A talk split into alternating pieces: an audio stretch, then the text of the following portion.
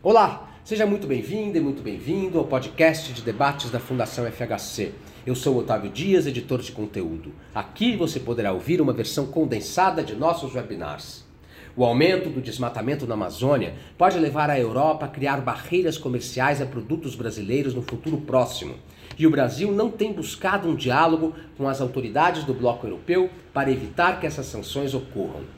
Esta foi a principal mensagem do webinar Barreiras Verdes no Comércio Internacional Desafio aos Exportadores Brasileiros, com a participação da economista franco-britânica Emily Rees, especialista em comércio internacional, diplomacia econômica e União Europeia. A hora do Brasil se posicionar é agora, porque a Comissão Europeia publicou em outubro uma proposta de due diligence que visa bloquear a importação de produtos originários de áreas desmatadas. Uma decisão será tomada em 2022. Será que não existe um monitoramento de inteligência por parte do governo e do setor privado brasileiro? Perguntou Rees em bom português. Também participaram do debate Marcelo Brito, presidente do Conselho da Associação Brasileira do Agronegócio, e André Nasser, presidente executivo da ABIOV, Associação Brasileira das Indústrias de Óleos Vegetais. Ambos exigiram maior empenho do governo brasileiro para combater o desmatamento e reverter possíveis sanções pela via diplomática. Você pode acessar o conteúdo de todos os webinars da Fundação FHC em nosso site www.fundacalfhc.org.br ou nas redes sociais Facebook, Instagram, YouTube, Twitter e LinkedIn. Eu fico por aqui. Até a próxima!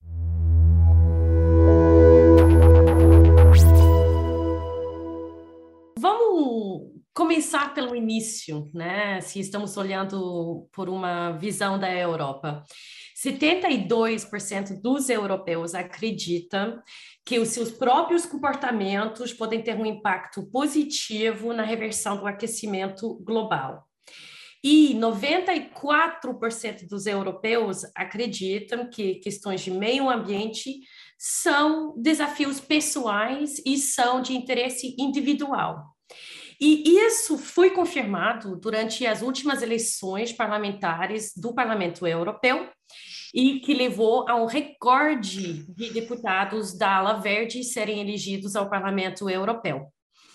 Isso consolidou os verdes dentro do Parlamento Europeu e pela primeira vez vimos que os dois grandes grupos políticos da União Europeia, os socialistas e o Partido Popular na direita, conjuntamente não conseguem uma maioria mais no Parlamento Europeu.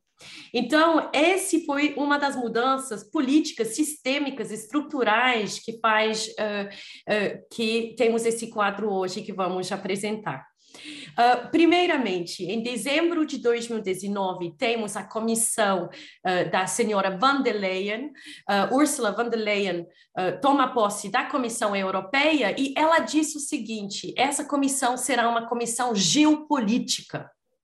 E imediatamente depois, ela anuncia o, o elemento chave que será fundamental a todas as políticas públicas da União Europeia durante essa administração, que é o Pacto Verde Europeu. E o Pacto Verde ele é baseado em alguns entendimentos comuns. Um, que as mudanças climáticas e a degradação ambiental formam ameaças existenciais para a Europa e o mundo, que o continente europeu deve se transformar num continente neutro de carbono até 2050, e isso a gente vai ver por meio do Lei do Clima, vai buscar uma redução uh, das emissões uh, uh, de gases a efeito de estufa até uma redução de 55% até 2030.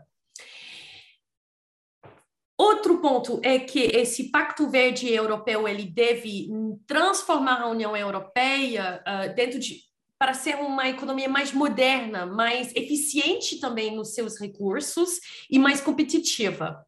E, finalmente, o, o, o, crescimento econômico do bloco europeu deve ser dissociado do uso de recursos naturais.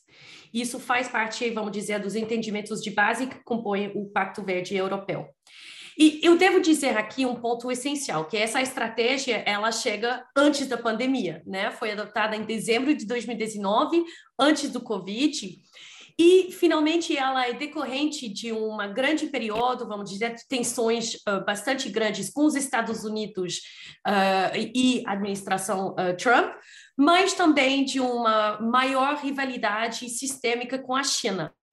E dentro desse composição mundial que a União Europeia olha para o European Green Deal, esse Pacto Verde, e o Covid ele fez só, uh, uh, eu diria, o, o, ele foi uma confirmação uh, da necessidade de progredir mais rapidamente com a implementação do pacto e, e, e, e não colocou em xeque qualquer um do, do, das premissas da estratégia. Por quê? Porque o Covid também, ele teve, né, ele criou choques de suprimento e expôs uh, vulnerabilidade nas cadeias de suprimento da União Europeia. E também uh, era uma ocasião que, pelo uh, o, orçamento importante, 1,9 trilhões de euros que são uh, abertos agora para a recuperação econômica pós-pandemia na Europa, um terço desse valor é dedicado à implementação do Pacto Verde Europeu. Então, estamos falando de valores importantes pagos pelos uh, europeus. O que, que é o Pacto Verde Europeu? Ele é muito abrangente, então eu vou focar só em dois elementos que são os mais relevantes para essa discussão. O Lei do Clima e a estratégia Fit for 55. Esse, essa estratégia Fit for 55, como o nome indica, é chegar a essa descarbonização de 55% de redução de, de, de, de, eh, de emissões até 2030, e são 14 propostas legislativas que possuem como objetivo descarbonizar a economia europeia. A ideia aqui é, é e, e, do, do, da forma que está sendo avaliado esse pacote, esse pacote hoje ele apresenta a maior transformação da economia europeia um, desde a criação do mercado único europeu. É, é, é, é, o tanto, eu diria, que tem de ambição e também de orçamento para chegar na implementação dessa ambição. E uh, dentro desse quadro, então, toda a parte regulatória da UE que olha para tudo que tem a ver com um, uh, economia circular, mas também a forma de se mover, uh, e entre outros, ele vai ser totalmente transformado, e isso inclui uma extensão do mercado de carbono que é obrigatório hoje para a indústria para outros setores, incluindo transporte, mas também uh, casas e prédios. E isso é uma, nova, uma novidade, a extensão do mercado de carbono para a eletricidade todo esse esse transformação ele tem impacto vamos dizer nas barreiras que surgem em seguida um, porque quando estamos olhando para a, a, a extensão uh, do mercado de carbono para numerosas partes da economia, estamos também depois olhando pelo o possível uh, uh, leakage que poderia ter de, de algumas indústrias que decidem se deslocalizar fora da UE. E por isso que foi colocado o mecanismo de carbono na fronteira que eu falarei em alguns momentos. Segunda estratégia de, alta, uh, uh, de alto valor nesse debate é a estratégia Farm to Fork, que é a estratégia de alimentação da União Europeia. Um, e isso foi adotado também dentro de um quadro maior, que é a reforma da política agrícola comum, que foi adotado ontem uh, pelo Parlamento Europeu e que vai, que prevê uma transformação das práticas agrícolas e a forma de uh, de providenciar subsídios aos produtores na Europa. Um, dentro do, da reforma da política agrícola comum da União Europeia, está sempre na linha de mira essa implementação da estratégia Farm to Fork de alimentação. E, e para dar uma ideia das metas que estão no Farm to Fork, temos, por exemplo, uh, 50% de redução de uso de pesticidas até 2050, 20% de redução de fertilizantes até 2030, 50% de redução das vendas de antimicrobianos no bloco para a pecuária e aquacultura até 2030 e uma meta de 25% de produção orgânica dentro do bloco. Eu imagino que muito de vocês devem pensar, né, que essa estratégia uh, só pode, no final, reduzir o número de alimentos disponíveis no mercado europeu, vai aumentar os custos para produtores, como para os consumidores, e tem verdade em tudo isso. Mas com a implementação da política agrícola como reformada, uh, os produtores não deveriam ver uma mudança substantiva uh, na receita. Uh, na Europa, quem vai sentir o peso uh, dessa estratégia são os próprios consumidores, que deverão absorver, uh, na maioria, o, a inflação alimentar que será decorrente da implementação do Farm to Fork, mas são os mesmos consumidores que estão pedindo essas mudanças. E o entendimento que o eleitor europeu está pronto para assumir um, uma alta, uma inflação alimentar para ter uma base, vamos dizer, uh, uh, de elementos garantidos dentro do bloco. Ou seja, a maioria dos europeus aceitam pagar mais caro alimentos para que beneficiem de qualidades específicas e particularmente ambientais. Não temos assim o, o tempo de ver todos esses elementos uh, da estratégia, mas eu queria rapidamente falar da política comercial da União Europeia. Uh, hoje, uh, a União Europeia tem como política comercial uh, uma estratégia que se chama Open Strategic Autonomy, a autonomia estratégica, hum, talvez não tão aberta, mas uma, uma autonomia estratégica da União Europeia. O que, que isso quer dizer? Um, quer dizer que a União Europeia vai cooperar no âmbito multilateral quando é possível e quando não está possível avançar ao nível multilateral, vai tomar ações autônomos ou unilaterais. Né? E isso que estamos falando hoje uh, uh, dentro desse, dessa discussão.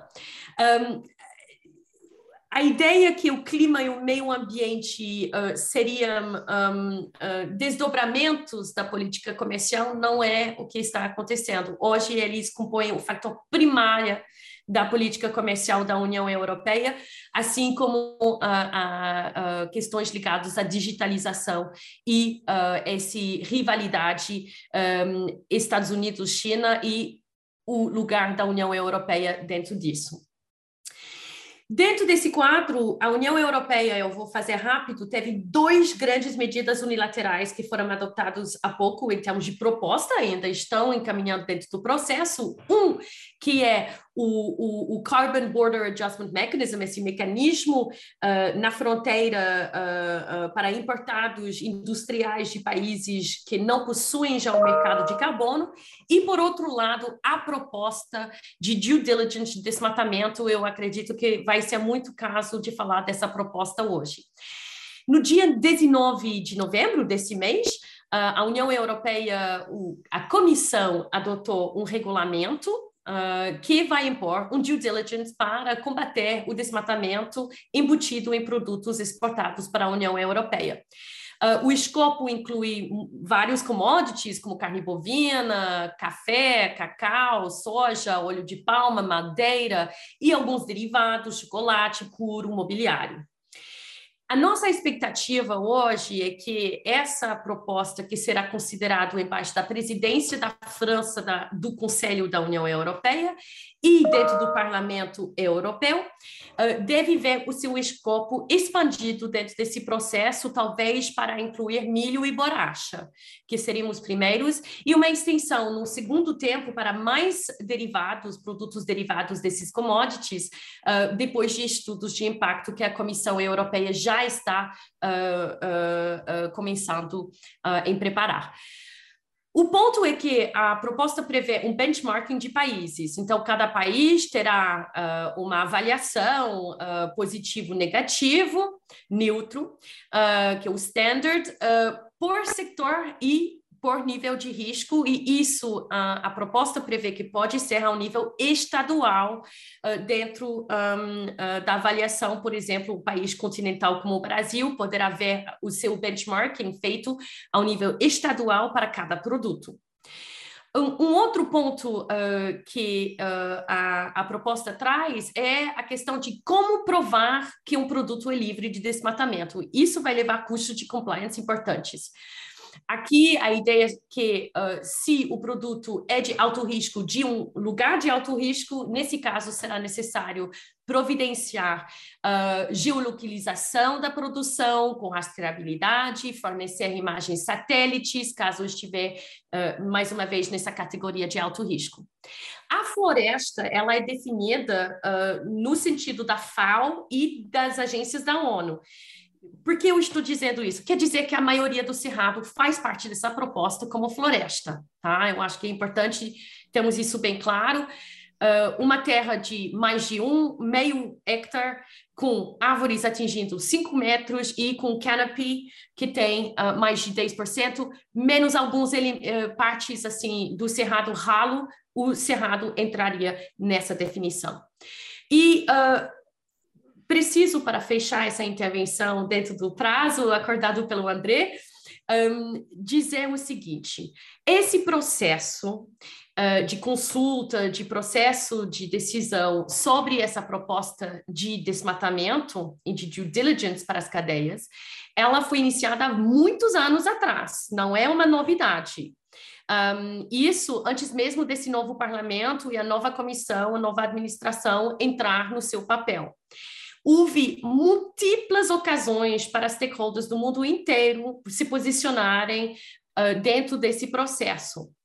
E tivemos entidades, por exemplo, de Costa de Marfim ou da Guatemala, uh, que entraram no processo. Infelizmente, o Brasil foi bastante silencioso nesse debate. Tivemos menos de 3% das respostas à consulta pública maior que vieram do Brasil, e a maioria das respostas vinham uh, de acadêmicos, de universidades. Então, não houve uma participação do, do setor privado dentro desses processos de consulta, que uh, basicamente me leva a algumas perguntas para iniciar esse debate, que é, será que o Brasil e, e o setor privado brasileiro não está seguindo o que, que está acontecendo na União Europeia? Uh, será que não uh, tem o suficiente de monitoramento, de inteligência para uh, poder entrar quando for necessário? E, e, e será um, uma falta de entendimento de como os processos da União Europeia funcionam? E, e, e, quem deve um, representar, defender os seus interesses, se não for o interesse do setor mesmo de se defender? Um, Hoje, assim, eu acho que isso é a minha pergunta desde Bruxelas é de tentar entender hoje com essa sessão por que tivemos assim esse silêncio ao longo de tantos anos uh, que levaram a esse resultado que era muito previsível. Obrigada. Emily, excelente, excelente exposição. É, sim, precisa no tempo e fantástica no, no conteúdo. Já surgiram algumas perguntas para você. Deixa eu deixar essas perguntas aí na sua cabeça para você ir matutando, enquanto eh, depois a gente passa aqui direto para o André. Mas uh, duas perguntas aqui eu queria fazer. Uma do Guilherme Pedretti, a pergunta sobre o papel da Alemanha é, neste debate, já que a Alemanha, diz ele, pro, uh, dispõe de uma legislação própria sobre, sobre a matéria. E a outra, uma pergunta do Rogério Correia, é, que pergunta sobre o papel dos selos verdes, é, as Voluntary Sustainability Standards, na estratégia comercial da União Europeia. Mas não me responde já, não. Só quando a gente voltar aqui para a nossa conversa. André, a Emily deixou aqui uma provocação. É, o setor que você representa é, não participou como deveria deste processo? Só para explicar, né, a Biov é a Associação Brasileira das Indústrias de Óleos Vegetais. Então, a gente representa as empresas que são exportadoras de soja, processadoras de soja e exportadoras dos, dos derivados, que é principalmente óleo vegetal e farelo de soja. Né? É, a Europa hoje, é, 50% do que a gente exporta de farelo de soja vai para a Europa, então ela tem uma relevância grande no processado. No grão, não, já é bem menor, a Europa tem uma participação menor, que chega ao redor de 5%, porque o grande volume do, do grão vai para a China. Mas, enfim, ela tem essa relevância no processado e tem essa liderança da Europa aí nesse tema do desmatamento. Né? A Europa é tão importante para nós, já já respondendo à, provocação da Emily, claro que a gente participou, né? mas a Europa é tão importante para nós que, que o nosso setor criou um programa né, para controlar a soja plantada em área desmatada no bioma Amazônia em 2006, principalmente por conta do da gente já sinalizar para o mercado europeu né, é, que a, a, soja que está expandindo no bioma, porque a gente não pode impedir a soja de expandir, né? Mas a soja que está expandindo no bioma, ela está expandindo em áreas abertas, antes de 2008, que é a data, né? Então, assim, na verdade, nós temos um programa, para o caso de floresta, que a Europa está mais preocupado, que é, é muito anterior ao Farm to Fork, que é Green Deal, né? Agora, é uma grande pena, porque o que, que acontece? A, o, o modelo de legislação e de comprovação, porque essa legislação europeia, na verdade, ela é um conjunto de procedimentos, certo? Ela, em tese, não impede nada, é isso que eu estou tentando explicar. A Europa, conforme a Emily falou, não quer mais comprar produto com, ligado a desmatamento, ou que entrou em área desmatada a partir de uma certa data, né? Porque você tem que definir uma data. Então, a Europa não quer. Isso aí está tudo certo, quer dizer, é, o consumidor o, o, compra o que ele quer, na verdade, né? Então, a gente pode estimular ou desestimular produtos. O Brasil faz isso, todo mundo faz isso, né? O problema é que a Europa criou um, essa lei é um conjunto de procedimentos, por exemplo, ignoraram a moratória da soja. Num, num, num, assim, nós estamos há, há 15 anos com o programa e criaram uma espécie de um procedimento próprio deles sem se basear na experiência que nós já temos aqui, porque nós temos experiência em controle de cadeia muito maior que a Europa. Assim, tanto eu vou falar pela soja e pelo, pela carne bovina, porque eu acredito nisso também. A nossa experiência de controle de cadeia é muito maior do que o que a Comissão Europeia lá é, é capaz de pensar. Então, eles tinham entendido o que acontece aqui, mas não tem jeito, né? Quer dizer, ali é o stakeholder europeu, conforme falou a Emily, ele vale muito mais do que nós aqui, tá? Então, é, por mais que a gente tenha contribuído, né? É, eu, assim, eu até entendo a crítica da Emily, mas a gente não ia mudar a cabeça da, da Comissão Europeia. Porque, assim, no fundo, a Comissão Europeia tem um discurso generalista, como disse a Emily, aí, aí é uma crítica que eu quero fazer, né? É que ela quer desestimular desmatamento, certas práticas na agricultura, mas ela, na verdade, ela só não quer que isso entre no mercado dela. Se continuar ocorrendo fora, ela não está muito preocupada. A concretização dessa política, desse conjunto de procedimentos, que é essa legislação aí do, do controle do desmatamento, prova isso. Né? No fundo, é assim: ah, se tiver desmatamento no Brasil, mas essa soja não está vindo para nós, não tem problema, eu não ligo, eu só não quero que essa soja não venha para nós. Agora, assim, é, essa legislação tem que ser muito bem entendida, tá? Então a gente precisava dela publicada para a gente atuar. Até queria ouvir a Emily nisso, porque assim, por mais que a gente tenha contribuído na, nas audiências, a gente tinha que ver exatamente como é que ela vai funcionar. E ainda tem, bem ou mal, o Parlamento Europeu, o Conselho Europeu. Também queria perguntar para a Emily qual é o espaço que a gente tem para mexer nisso, tá? É, porque agora a gente conhece concretamente. Mas o que, que é concretamente, olhando para o setor que eu represento, né? Ah, então, o europeu está dizendo assim: eu vou classificar os países. Tá? Então, se o Brasil, um país classificado com alto risco, vai ser um tipo de due diligence. Um país classificado com baixo risco vai ser outro tipo. Então, assim, vocês imaginam que eles falem assim: o Brasil é alto risco, os Estados Unidos é baixo risco. Pronto. Já vai haver ah, uma mudança no padrão de comércio. Porque o americano vai fazer uma due diligence bem simplificada e nós aqui vamos ter que fazer uma due diligence, certo? Que é uma due diligence extremamente complexa. Tá? Eu acho até que ela foi feita para não ser feita.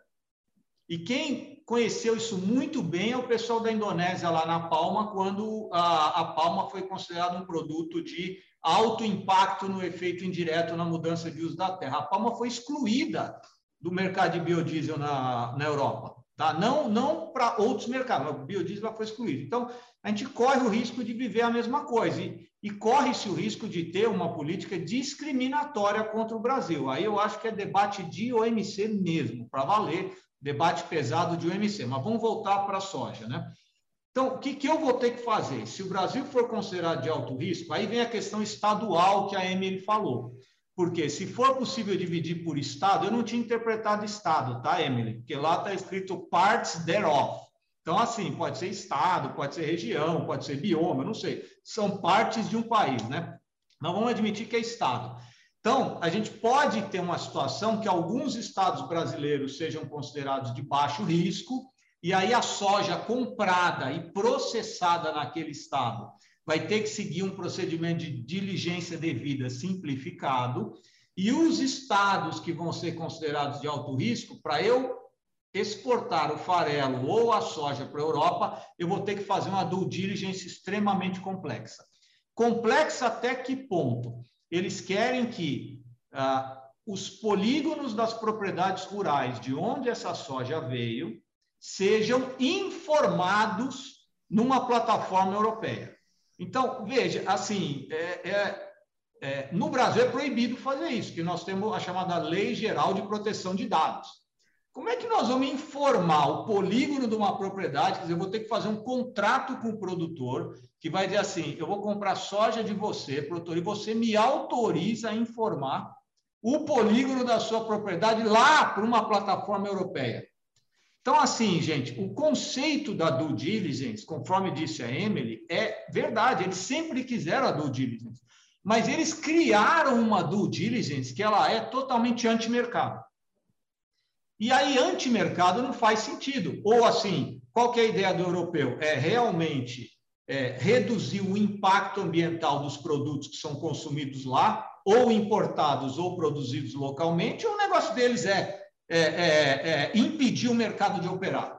Porque, assim, tem uma tentativa, o modelo que foi criado, a meu ver, pode impedir o mercado de operar. E impedir o mercado de operar, a gente sabe o que acontece: sobe preço, né? você tem uma realocação totalmente ineficiente. Então, assim, muda completamente o padrão das coisas. A comida vai mudar de padrão. A indústria europeia, que hoje consome farelo de soja brasileiro, provavelmente vai ver seus custos indo lá para cima, a indústria de proteína animal. Eles vão fazer o quê? Vão sair da Europa? Vão vir produzir aqui?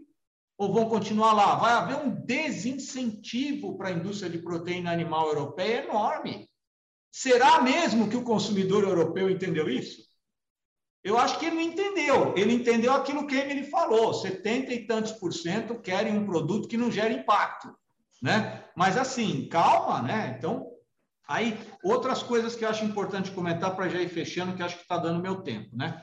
É, então, assim, nós vamos ter que fazer essa due diligence, né? Então, imagina a gente ter que informar o polígono.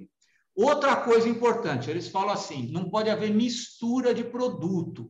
Então, assim, o armazém onde eu recebi aquela soja, que tem todos os polígonos definidos, não pode entrar uma soja outra. Aí daquele armazém eu coloquei num caminhão. Do caminhão eu coloquei num vagão. Do vagão eu coloquei no armazém no porto. Aí do porto eu coloquei no porão do navio e mandei para a Europa. Certo? Tudo isso aí tem que ser dedicado. Então, assim, como é que nós vamos montar essa cadeia dedicada? Só existe um exemplo hoje no mundo disso, que é o não transgênico, que é um mercado, que eu não lembro os números, mas é assim: mercado de menos de um milhão de toneladas na Europa. E a Europa consome 20 vezes mais do que isso. Então, assim, como é que nós vamos criar essas cadeias dedicadas? É uma verdadeira transformação no chamado supply chain é, de commodities, granéis como a soja.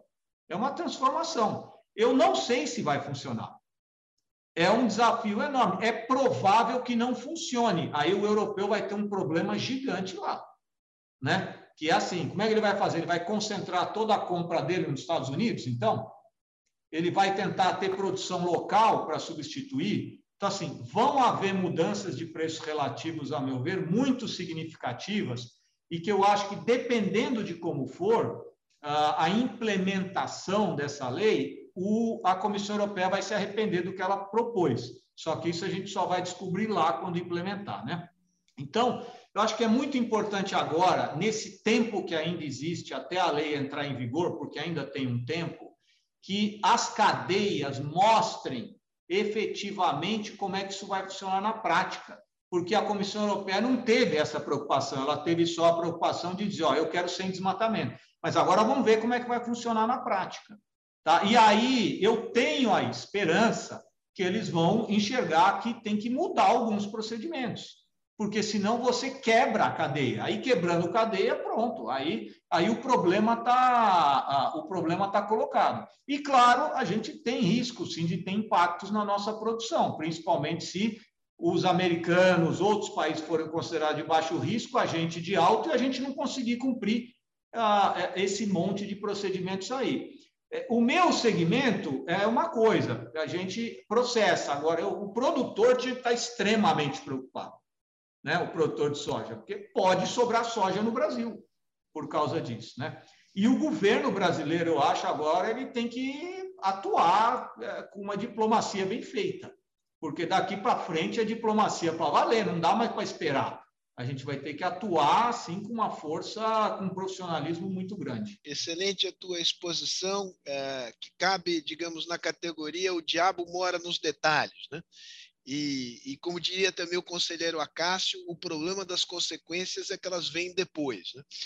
E, então, muito obrigado pela tua excelente exposição. Eu queria passar a bola para o Marcelo dizer que nós estamos recebendo aqui uma verdadeira enxurrada de, de perguntas. Eu estou tentando aqui não me afogar.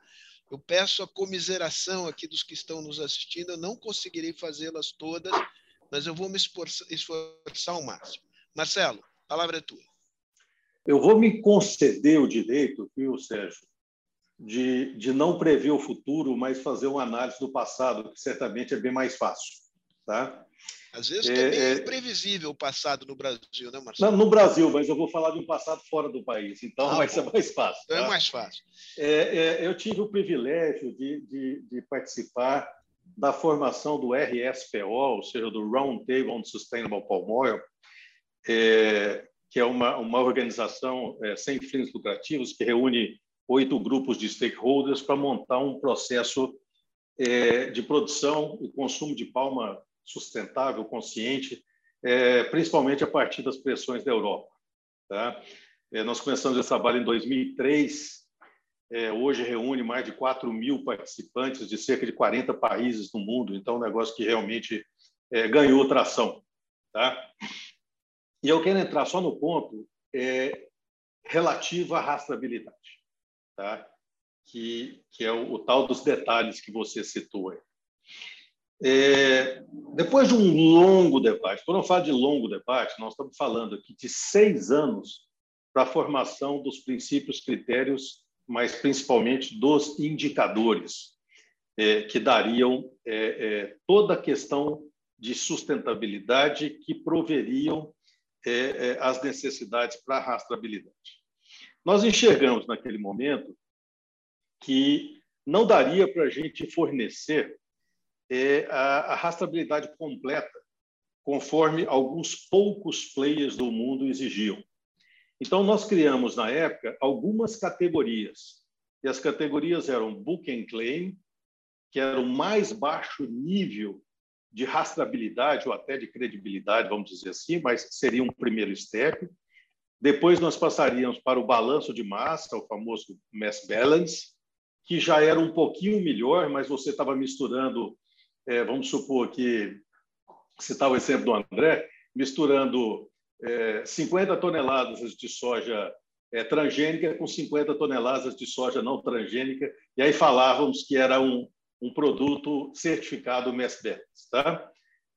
O próximo etapa já seria um produto segregado. O que, que significa isso? Você já daria uma rastreabilidade até a usina de produção e dentro dessa área, qual o, o, o perfil do, dos fornecedores dessa usina. Tá? Então, uma indústria processa é, é, é, é frutos de palma de 10 mil hectares, você teria esses 10 mil hectares monitorados, até chegar na última etapa do processo, o famoso IP, Identity Preserved, ou identidade preservada, onde a gente entregaria o que a Europa quer nesse, com essa regra atual. Tá? Essa regra atual pede o quê? Identidade preservada, que você mostre o que acontece na área plantada.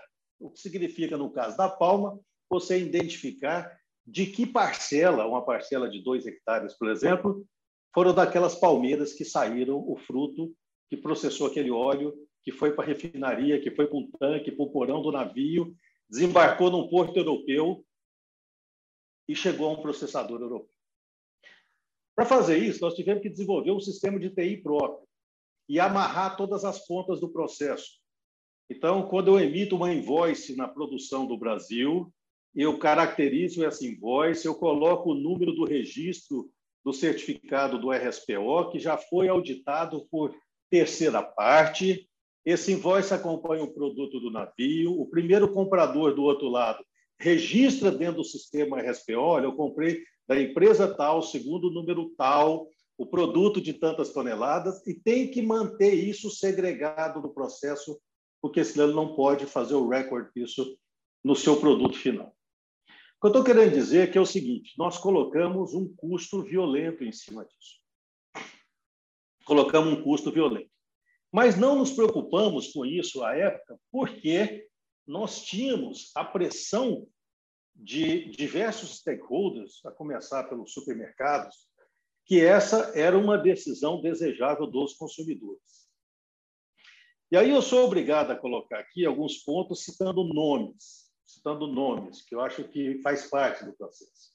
A Unilever, maior consumidor individual de óleo de palma do mundo e maior consumidor da Europa, é, foi a grande incentivadora desse processo. Então, rapidamente, foi a primeira empresa do mundo a comprar óleo segregado. Tá? Então, já era a terceira etapa da rastreabilidade. O problema é que esse overprice que ela tinha que fazer para ter esse grau de rastreabilidade teve impacto no profitability da, da Unilever, que foi fortemente, ameaçada alguns anos atrás de tomar uma de, de ter uma retomada da Kraft em suas ações da bolsa. Então, eles tiveram que se movimentar. E um dos movimentos que eles fizeram foi fazer um downgrade dessa rastreabilidade de segregado para mass balance. Ou seja, é um step back no seu processo de transparência da rastreabilidade. Tá? No, na última etapa do Identity Preserve, do IP, tá? eu conheço atualmente quatro, quatro compradores de óleo de palma, de óleo de palma IP na Europa. Somente quatro. Tá? Ninguém chegou lá. Por quê? Porque tem um custo excessivo embutido nesse processo de rastreabilidade. Tecnologia, gente, certificação, auditoria, report e assim por diante. Tá? O mercado parou por causa disso? Não, não parou por causa disso. Ele continuou a funcionar e houve um deslocamento de mercado. A Indonésia, por exemplo, perdeu mais de um milhão de toneladas de mercado dentro da Europa e teve que montar um programa de, de biodiesel internamente para criar um buffer de sustentação de preços mundiais. Mas a Europa continuou comprando, baniu o óleo de palma para o setor de biodiesel numa escala decrescente, né? morre agora em 2030 a utilização, vai diminuindo a cada ano, e mais nada fez contra o setor de alimentos, porque retirar do setor de alimentos seria um impacto é, multimilionário na cadeia alimentar europeia.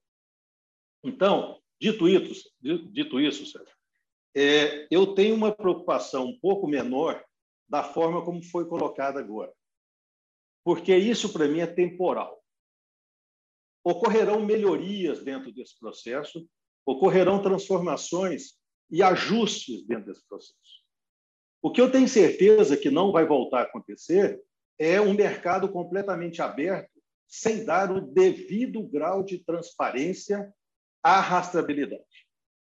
Nós chegamos no, no momento que parte dos investidores e também de parte dos consumidores tem um processo que é linkado à integridade do processo em geral, tá? e aí eu estou falando da integridade de um país, ou da integridade do Estado, ou da integridade da empresa, que se traduz na credibilidade desse processo, você empresta a sua credibilidade o produto que você está mandando lá fora, e como é que você cobra e, e, e, certifica essa credibilidade através de um processo de rastreabilidade.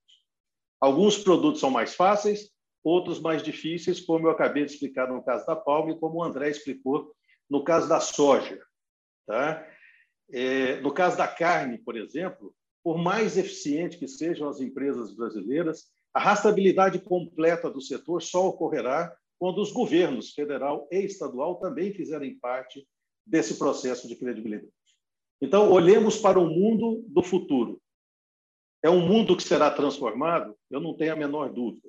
Hoje, nós produzimos alimentos diferentemente do que nós fazíamos há 30 anos atrás, e eu tenho certeza que em 10 anos, 15 anos, 20 anos, nós estaremos fazendo tudo muito diferente do que tem agora. Num momento, é hora de choro e ranger de dentes, mas é nesse momento que a gente cria o espaço necessário para que as negociações sérias, como disse o André, competentes, profissionais, se deem conta. O Brasil tem muito mais a oferecer do que 13 mil quilômetros de desmatamento ilegal durante o ano. O agro brasileiro tem muito mais a oferecer ao mundo do que isso que o mundo está enxergando de uma forma desvinculada da realidade é, é, é, geral. Mas isso não é culpa do mundo, é culpa nossa que, estamos, que não estamos fazendo o trabalho doméstico. O agro está fazendo seu trabalho, o enforcement das leis brasileiras não está fazendo.